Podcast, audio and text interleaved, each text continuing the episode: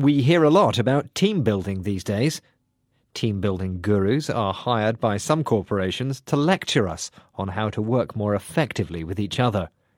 And they organise away days, a time employees spend together away from their usual workplace. Here in the UK, employees can take part in activities such as zombie boot camps, where military instructors train you how to fight walking dead people. For the brainier office workers amongst us, there are crime investigations modelled on popular TV dramas like Sherlock Holmes and CSI. Stressed out city workers might have ukulele lessons made available to them.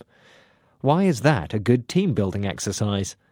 Ukulele teacher Lorraine Bow says the fact that they can play a musical instrument within an hour is quite a fulfilling thing, really.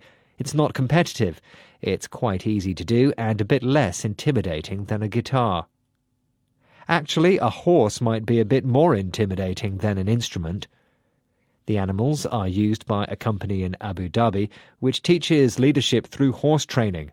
Basically, you have to go into a yard with a horse and persuade it that you're the boss using body language. Kelly Eade, co founder of True Leadership, says the horses don't care if your hair is purple, if you're a man or a woman, if you're old or young.